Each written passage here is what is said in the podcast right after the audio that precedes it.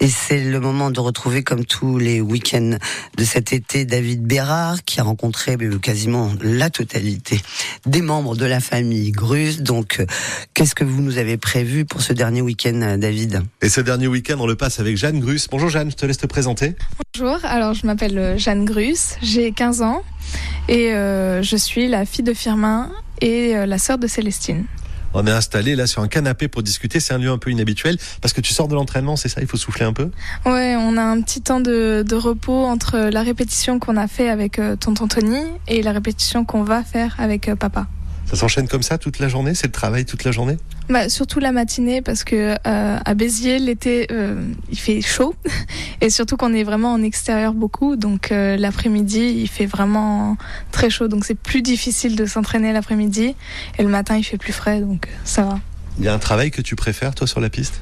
Euh, J'avoue que l'acrobatie à cheval, euh, j'aime beaucoup, malgré euh, que c'est dur et que ça donne beaucoup, enfin ça demande beaucoup d'énergie et tout, mais c'est vraiment plaisant une fois qu'on y arrive un peu ou quoi.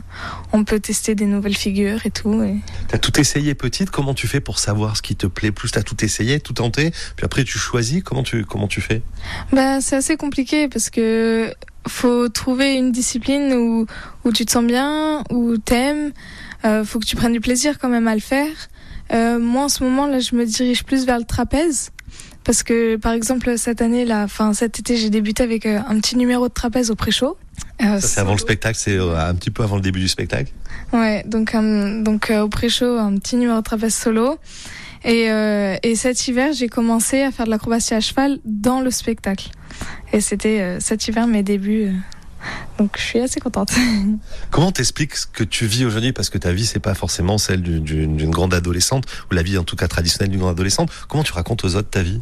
C'est compliqué à expliquer, mais j'ai souvent le même discours. Je- J'explique que c'est né- c'est maintenant. En fait, c'est normal pour moi parce que j'ai toujours été là-dedans.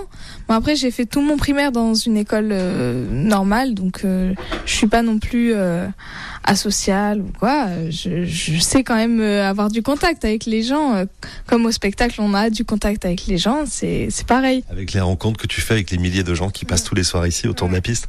Ouais, ouais, exactement. Bah, par exemple, ma meilleure amie, euh, je l'ai rencontrée, elle est venue voir euh, le spectacle une fois, deux fois, et après, bah, on est devenus meilleures amies. c'est comme ça que ça s'est fait. Et tous ces portraits de la famille Grus, vous le retrouverez sur francebleu.fr et sur notre appli ici, sur la piste. Et demain, eh bien, on donnera la parole à celui qui est à l'origine de tout ça, à savoir Alexis Grus.